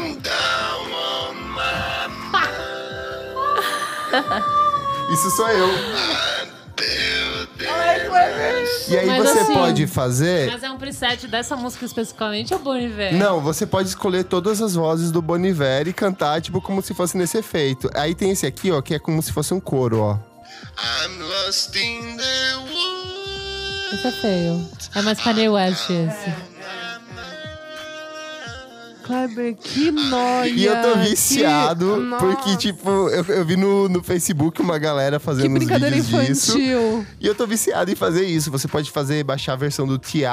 Ele tem a versão gratuita, mas aí você pode baixar os pacotes, por Nossa, exemplo, Kleber. pacote Boniver, pacote TI, pacote paga por Rappers. isso? Aí você paga, mas eu não Ah, paguei. Eu fui tá. cantando só com os, os gratuitos. assim. Ainda. E eu tô Eu não viciado, paguei então, ainda, gente, né? Eu ainda não comprei, eu tô na versão. Eu né? ainda não Ainda não comprei. eu vou comprar. Nossa, beleza. Então tá bom. Nick, Nick, qual que é a sua dica essa semana? A minha dica dessa semana vai ser mais um disco. Na minha busca de coisas antigas que eu ouvia no, no Last FM, eu descobri, redescobri de novo o American Football, que é uma banda que eu Ai, amo. maravilhoso. Eu adorava. E aí eu fiquei ouvindo o primeiro disco hoje arrasou, a tarde Nick. toda, assim. O segundo disco é meio ruimzinho, é Eu meio não Mas o primeiro né? disco é muito bom, é tipo, não o começo do emo, mas o meio do emo ali, foi lançado em Acho que 99, Boa parte das bandas brasileiras que a gente tem hoje Sim, surgiram desse disco. desse Midwest emo é. e tal, desse Twinkle Core. E é, e é bem legal, assim, é tipo, musiquinhas de jovens apaixonados que tomaram pé na bunda. Mas é isso, é bem bom. Tipo, um emo. Meus amigos ouviam É mó muito. legalzinho de Nossa, ouvir. lembrei agora da escola. Enfim. Muito bom. Eu... Isa, sua recomendação. Ai, gente, vou de, de doc de novo. Adoro que você eu traz adoro. docs, Você eu é muito rato no. Netflix, fica Eu vendo amo. tudo. Eu amo. Ah, mas esse. Não, esse tava tipo na. Já na. Tipo, adicionados recentemente. Who Shot the Sheriff, que é do Bob Marley. Mentira que você viu. Eu vi Muito também, mas eu bom. não vi. Esse é meio muito clássico, eu né? vi, Ah, não, ah, mas tá. eu não... eu assisti. É, no, é novo. Saiu agora. Ah, é? É, esse. Ah, porque tem a um música, outro. né? É isso, é. É, E, meu, é muito legal esse, esse documentário, porque. eu- não gosto de dar spoiler, mas enfim.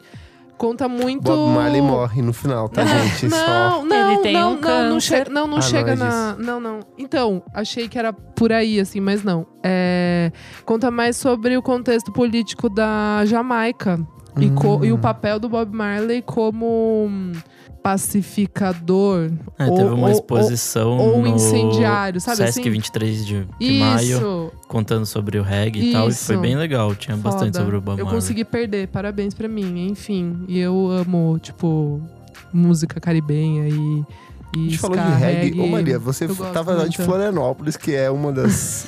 junto com o Maranhão, um dos epicentros do reggae brasileiro. Nada. É. Passou reto.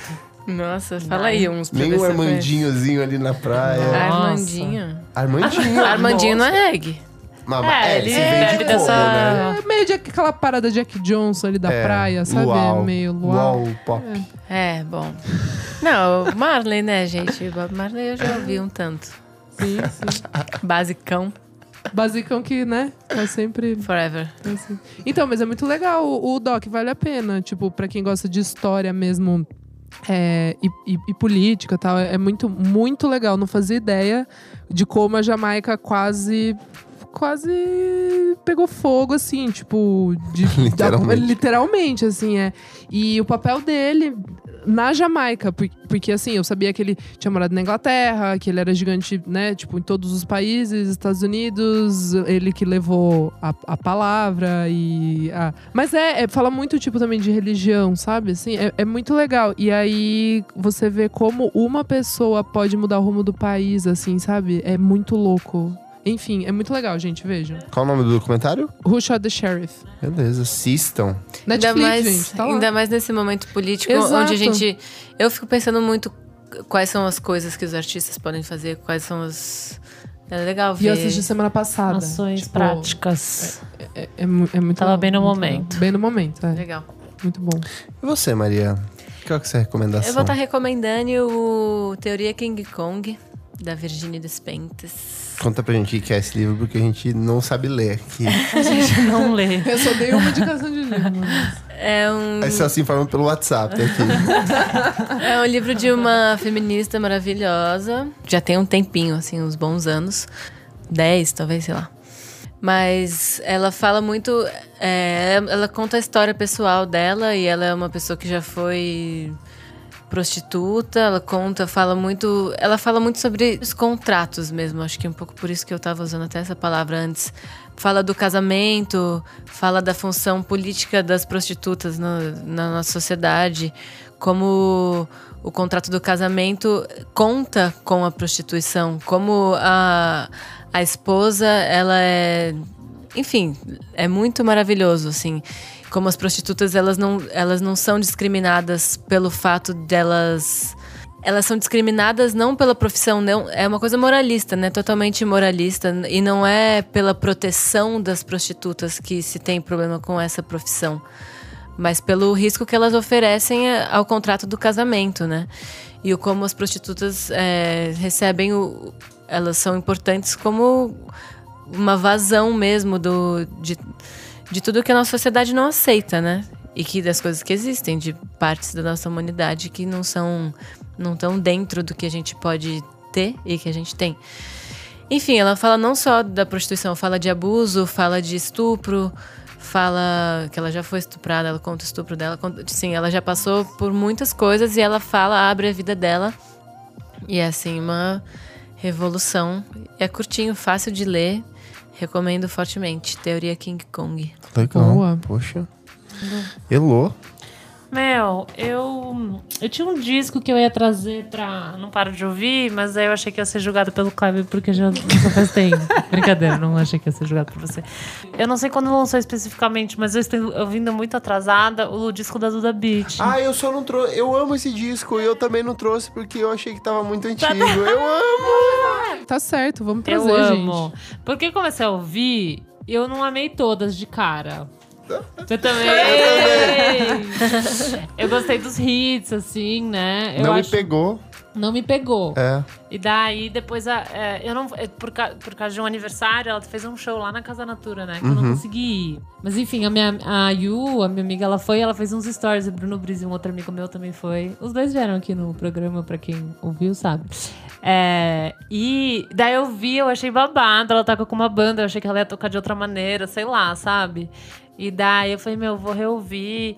E é isso, tipo, é bem. Umas coisas são bem. Não, é, é chato falar manjado, né? Porque não é manjado, assim. é só uma Então, batidinha é, conhecida, assim. Ele é um disco talvez. extremamente pop, de uma É. linguagem muito pop, por umas coisas que são muito comuns, que é- ela canta sobre coisas muito simples, que é de Muito, relacionamento que todo mundo já também, as passou. levadas. Mas é babado, tipo, ela tem um, um sotacão, assim. Ela é de onde você quer Ela é de Recife, Ah. só que ela cresceu no Rio de Janeiro. Toda a galera que trabalhou na produção do disco é do, É Rio do de Rio? Janeiro. Ela é amiga do Castelo Branco, É, inclusive. então o produtor é o Troia, é o sério? não sei o que O Troia, Tomás. Tomás Troia, que é da banda do que era da antiga R Sigma, que é a banda do Castelo Branco. Nossa! É. Ouvi a sua. E ele que produziu o disco. Quem toca também é o Lux Ferreira, que é da Mamundi. Sei. Cara, Tudo nessa turma, assim. Eu acho esse disco a coisa, assim, ele é muito maravilhoso. Eu acho Ele é que é um muito disco babado. pop Os hits são muito perfeitinho, hits, as músicas, sabe? Tipo, as baladas são muito boas. Tipo, E é cada vez né? que eu ouço, eu descubro uma calmas. música nova ali, sabe?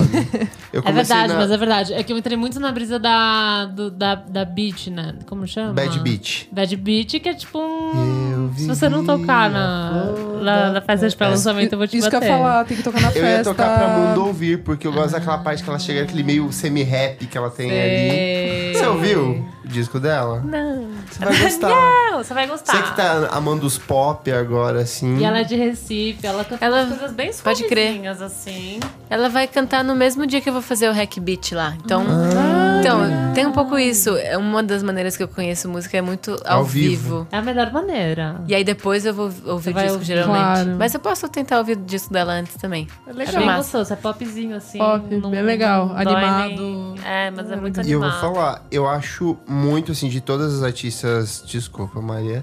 Mas, assim, de todas as artistas que saíram esse ano, eu acho que ela é a que mais tem chance de ir pro mainstream. Ah, mas totalmente. Eu acho que ela tem uma É mo- linguagem. pelo momento é, também, né? Mas ela tem uma bandona, ela canta É. bem pra caralho. Não, eu acho que ela tem- tá muito encaminhada do tipo assim, vai vir uma grande gravadora, já vai pegar contratinho, já vai levar. Pode porque ser, ela fala, ela ser. canta de um jeito muito Ela pop. canta de um jeito muito pop. é E ela verdade. meio. Ela virou. Até tem uma brincadeira entre as gays, que é o Gay Started Packed 2018. Amo, que é o ela disco da é. Kali Uchis e o disco da Duda Beat. Ah, você tá brincando. Todas as gays só chega. ouvem isso esse ano, assim. Então.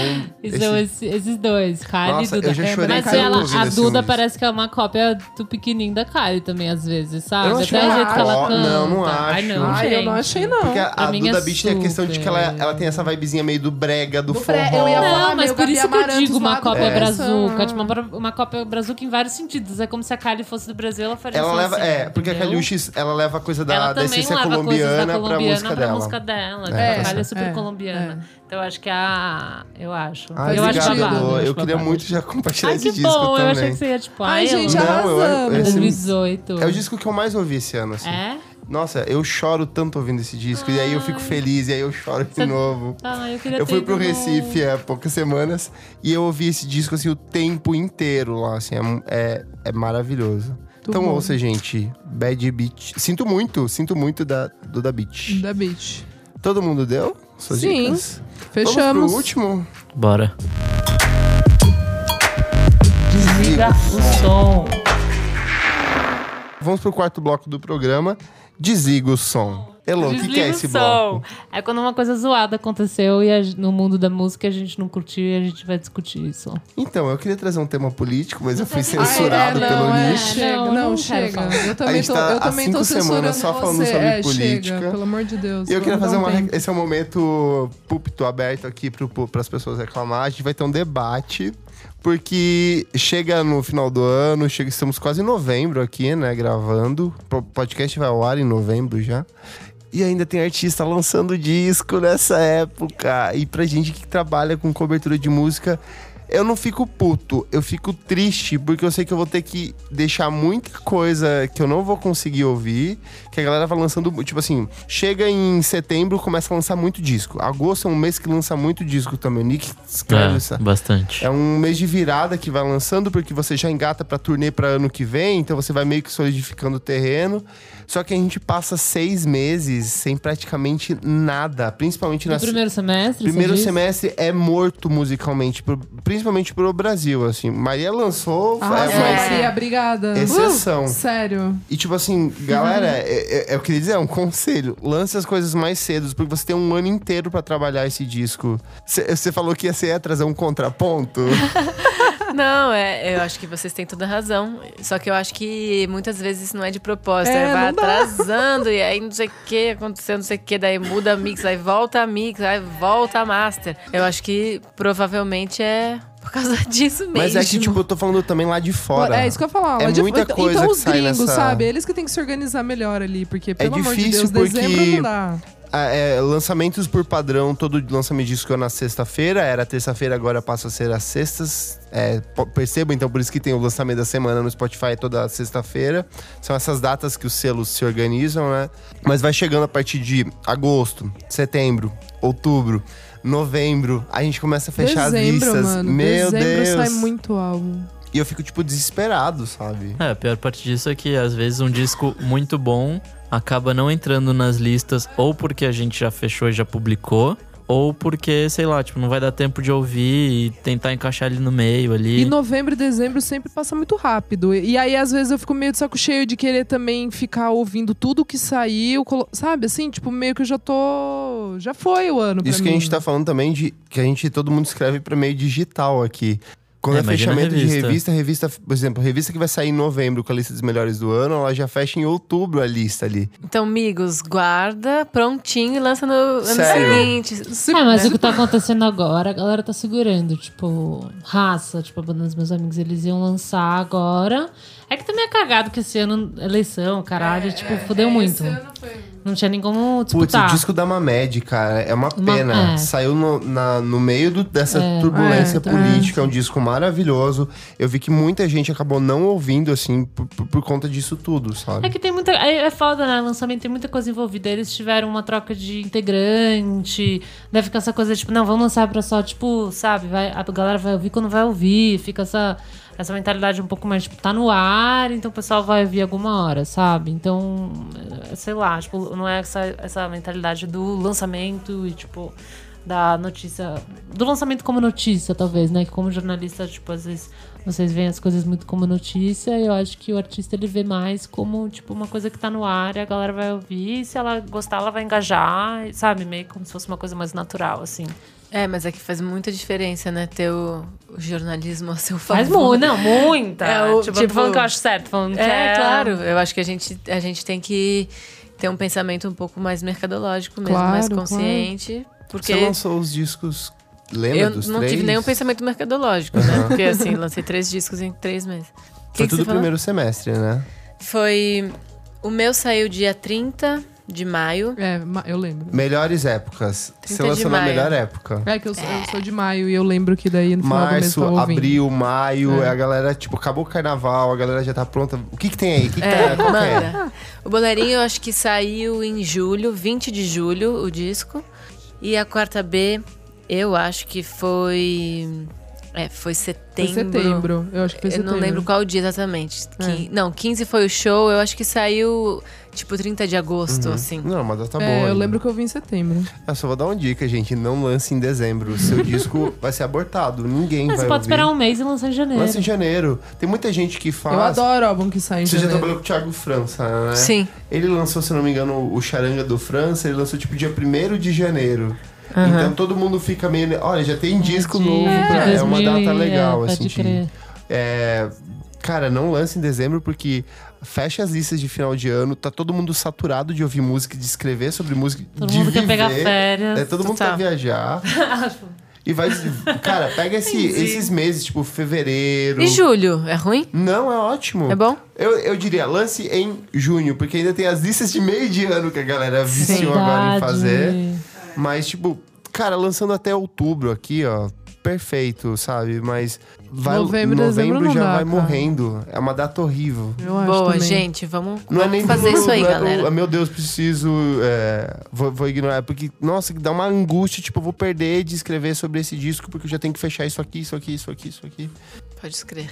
Foi na paz hoje. Ai, graças a Deus. Nossa, a gente podia falar sobre Kanye West, a gente podia Foi falar fofo, sobre foi tipo, eleições, é.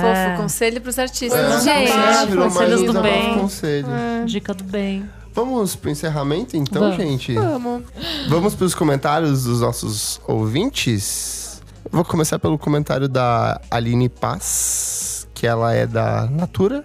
Tô passando pra dizer que adorei a entrevista com a Luísa Lian no VFSM. Ah, um beijo. Convidei ela pra participar também. qualquer dia desses. Comentário do Amari Terto, do Huffington Post. Ei, parabéns pelo podcast. Ouvi um segundo programa hoje, entrevista com a Luísa Lian, e tá tudo muito redondo e interessante. Vida Redondo longa. é muito bom. Acrescente que eu chamei a Luísa Lian de maravilhosa, então. Beijos. Falei que eu ia ler. beijo, fofo. É, o Nick me mandou mais um aqui. Comentário do arroba João, João Understand. Ai, adorei o nome. o arroba podcast VFSM é fácil o melhor podcast que eu descobri esse semestre. Competição encerrada em pleno outubro, portanto, queria ser amigo deles. Fica a minha recomendação aí. Seria por eu ser o público-alvo de um nicho muito específico? Muito provavelmente sim. Mas isso só faz um achado mais precioso. Fofo. Oh, muito obrigado, João Understand, por ouvir João a gente. Understand. Eu é só mando bom. beijo aqui, ninguém manda beijo Manda fãs. comentários pra Beijo. gente. Elô, você tem comentários no Instagram, eu tenho Instagram? um arroba Johan Fabricius. Johan Fabricius. Johan. Johan. É verdade. Ele é Eu sou muito brasileira. É tipo como se fosse buffet ou buffet. É buffet. Buffet. É, no post das que a gente fez a Saint Vincent, que foi uma recomendação dos nossos últimos episódios do, Um disco- conceito. do conceitinho, que eu Conceitinho. lancei. Vocês adoram. Eu amo. Ele falou: Saint Vincent é maravilhosa. Vocês deviam fazer uma edição do podcast só sobre ela. Poderia. Eu admito que a versão original é maravilhosa, mas a versão piano deu vida nova ao trabalho dela. Maravilhoso. Beijo também. Vamos convidar a para o... Saint Vincent pra participar. Claro. Então, Gente, uma surpresa. Me chama agora. junto, gente. Eu quero casar com ela. Ah, maravilhosíssima. Muito Fechamos, bom. gente. Fechamos. É, você que tá ouvindo ainda, na sexta-feira, dia 2 de novembro, duas diquinhas rápidas. Elo, o que que acontece no domingo? Domingo tem o Balaclava Fest com Warpaint, Deer Hunter, Mercury Rev, Barbagalo, Barbagato, Jalu, Metá Metá, Metá Metá, Marrakech, Moons. Moons. E acabou. E a minha presença exclusiva. Vou É estar lá a verdade. dando nossa beijos às presença pessoas. exclusiva. Ele vai beijar o Barbagalo. Sério, gente, vou beijar mesmo. Eu quero muito. Quero muito beijar. Vai ser lá na áudio, vai ser babado. E vai ao lançamento oficial da revista Balaclava. Isso. Que tem a Maria Beraldo exclusivíssimo. Entrevista e fotos exclusivas inéditas. E sexta-feira, dia 2, que você está ouvindo isso e provavelmente já está acontecendo, desculpa. Tem o pré-lançamento da revista. Eu Ai, vou tocar, gente, eu vou tocar. O Eu Clever vai tocar, Isadora Fazer um vai set tocar. só de brasilidades. Boa, Ai, vai vamos ser combinar muito isso. Bem brasileirinha. E sábado... Vou tocar, Não. separei sua música. Yes. Ah, Qual? E do da Qual? Beat. Vou tocar E tenso, que eu acho que funciona mais pra tocar na baladinha. Boa. Baladinha Ai, gente, mesmo. sábado eu vou tocar no Milo, tá? O de velho. Um beijo. Ai, eu amo que você faz E no dia É perfeito. 10 de novembro tem Miojo Indie Invade Hotel Cambridge com a Fan House, então O Hotel Cambridge ainda, ainda rola? vai ser lá. Olha Fechamos isso, lá. olha isso. É que a festa da Fan House é meio itinerante, então vai indo Ah, vários e agora lugares não tá diferentes. é. Arrasou. Discotecagem a noite inteira, de rock, de pop, R&B, hip hop, muita loucuragem. Também quero muito Beijo beijar na na, boca. boca. então tá mais convidado. Tá Gente, bom. chegamos aqui no final do programa. Maria, agenda de shows, redes sociais. Eu recebi uma Serviço. pergunta aqui também. Serviço. É, vai ter show no Rio de Janeiro? Um dos. Acabei de fazer um show no Rio de Janeiro, sexta passada, mas já tem um outro marcado também, dia 18 de novembro, no Rio. Aí tem. É, tudo fora de São Paulo, mas tudo bem, né? Dia 10 de novembro eu tô no Radioca, em Salvador. Dia 17 no Molotov, em Recife. Ai, Mara. Dia 18 no Rio, no Festival UOL. E que mais? Em São Paulo tem na, numa noite sim, dia 6. Ah, é. Tem. Que? No, É, no Mundo tem mesmo. Pensante, No né? Mundo Pensante, ah, eu vou. dia 6 de dezembro. Eu vou. Posso falar mais uma coisa só? Fazer uma propagandinha? Não, que tá rolando, tá rolando uma votação do Women's Music Event. Ah, que legal. E aí eu tô indicada em três categorias e uma delas é voto popular. Vamos então, votar. é revelação, se vocês... Você ganhou alguma coisa no Multishow? Você foi indicada. Fui indicada. Eu votei em você. Você Yes. foi no Multishow, deve Foi. ter sido babado ir, assim, não foi? Foi, foi massa, porque o, o Caetano sentou atrás de mim e tava todos os migos lá. Tava o Tim, a Tulipa, a Annelise, que ganhou o melhor disso, Ai, que inclusive. lindo. Demais. É, daí a gente ficou lá enchendo a Os cara. migo. O Edgar tava lá. Ah, legal. Aliás, eu achei as indicações todas muito boas do Super O Júri. Super Júri foi muito legal. Eu achei É que eles realmente muito diversificaram bom, esse ano, eles cara. colocaram pra mais gente. Antes ficava, tipo assim, um núcleo só de jornalistas de música. Esse ano eles pegaram uma galera que trabalha com música É, pra dar as é, é recomendações. verdade. assim. Não, eu achei realmente muito. Achei. Porque os prêmios são meio uma, uma carta, uma cartografia, assim, Não, né? foi Um mapa. honesto, né? Assim. Eu achei muito demais, assim, é, achei muito massa. Não ganhei nada, mas foi ótimo. Enchi a cara lá, vi os amigos, conheci o Caetano. Amo! Já valeu. É. Muito. E aí, então, no- agora tem essa votação é, que é no Women's Music Event. E aí tem lá, eu tô como revelação. Tô concorrendo também em duas categorias que não é votação, que é melhor instrumentista e melhor produtora. Arrasou. Arrasou, É, a Maria, gente vai deixar parabéns. o, o link lá no, Pra galera votar. Boa, no, Boa. no post. Yes. Arrasou. É isso, Show. então, não? Posso falar das minhas redes que eu não falei também? Desculpa. É, Instagram, Maria Beraldo, underline. Twitter, Maria, underline, Beraldo. Eu vou pegar todos eles e vou. Colocar. Colocar e no Facebook post, é, é. arroba Beraldo Maria, mas tá lá como Maria Beraldo também Amo. o nome. Clica- Entra na... Ah, vou aproveitar que ela falou. As pessoas perguntam onde estão as recomendações que vocês falam. Entra no nosso Facebook, vamos falar sobre música. Toda sexta-feira, quando sai o podcast, a gente faz um post com Sim, todos os links de tudo que a gente fala aqui, que as pessoas simplesmente não Gente, sabem. é só É, a olhar o playlist do post e Spotify clicar. vai tá saindo- Tem playlist. É, geralmente né? no Spotify. Na segunda-feira sempre sai no Miojo também uma listona com todas as coisas. Então, assim, é só procurar. Não sejam preguiçosos. Mas a galera é, né? A gente E podia não é- fazer um site, né? Vamos, vamos fazer. Beleza, então tá. Põe lá o meu YouTube também, então. Claro. Que Ai, tem a... Ah, coloca o do coisas. clipe. Daí já vai no Isso, É canal. verdade. Show. Nós. Show. Nick Silva, suas redes sociais? Bom, agora só sobrou o Twitter. Saí do Você resto. deletou? Deletei. Que louco. Faz um fakezinho pra ajudar a gente. Ah, não. Tá bom. É ou não? É, pode me seguir no arroba Nick Underline Silva no Twitter e é isso. Heloísa, Arroba Elocliver. Estou lá.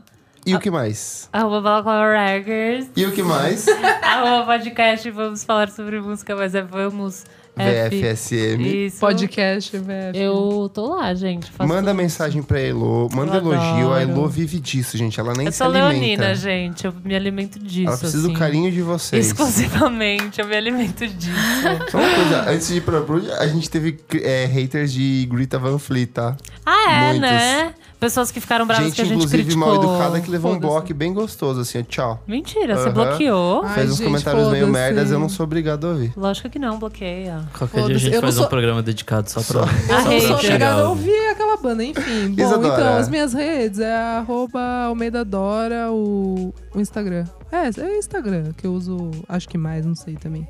É, E seu E o programa? meu programa... Gente, esse mês, no caso, tá meio que rolando umas reprises. Por causa de agenda, sabe? Não, mas é- não é realmente. É, tá tá corrido Pergunta, você até vai com o gravar editor. ao vivo pro Popload Fest? Vai ter alguma Pro coisa festival? ao vivo? É. Não, então, ao vivo acho que não, mas acho que a gente vai gravar lá que nem o do ano passado. Entendi. A gente gravou Vai uns, ter uma, umas, uma salinha lá, né? uma salinha Tá lá, é. É, Então, daí toda terça às nove, daí tem reprise, né? O meu programa Soma, no Popload Radio. Quarta, reprise às quatro e quinta, onze. Tá, gente? Mas esse mês ainda tá rolando reprise, tá? Mês que vem volta a programação normal. Ufa. Maravilhoso. Bom, eu sou o Kleber Fak. Ah, é? Quem é No- você? Eu sou o Kleber Fak, tudo Ah, bom, gente? Anja. Sou só estranho aqui. Arroba Estranho Kleber no Fak no Instagram, onde você tem três dicas diárias de disquinhos gostosinhos Eu amo, você ouvir. ouve muita música. Eu ouço muita música, compartilho tudo que eu ouço ao mesmo tempo lá. Eu não acompanho. E ainda falta do meu cachorro maravilhoso, os vídeos do meu Pudim! cachorro maravilhoso, Pudim. E no arroba Miojo Indie, no Facebook, no Instagram, no Twitter.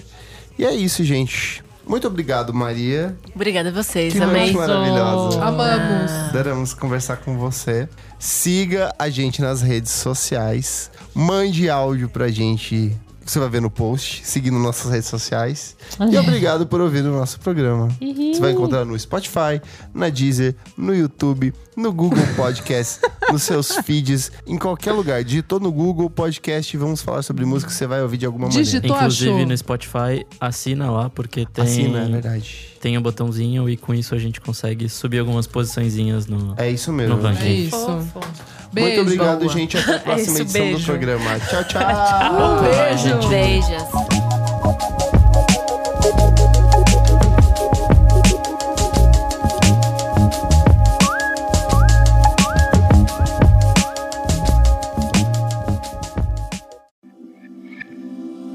Esse podcast foi editado por Nick Silva.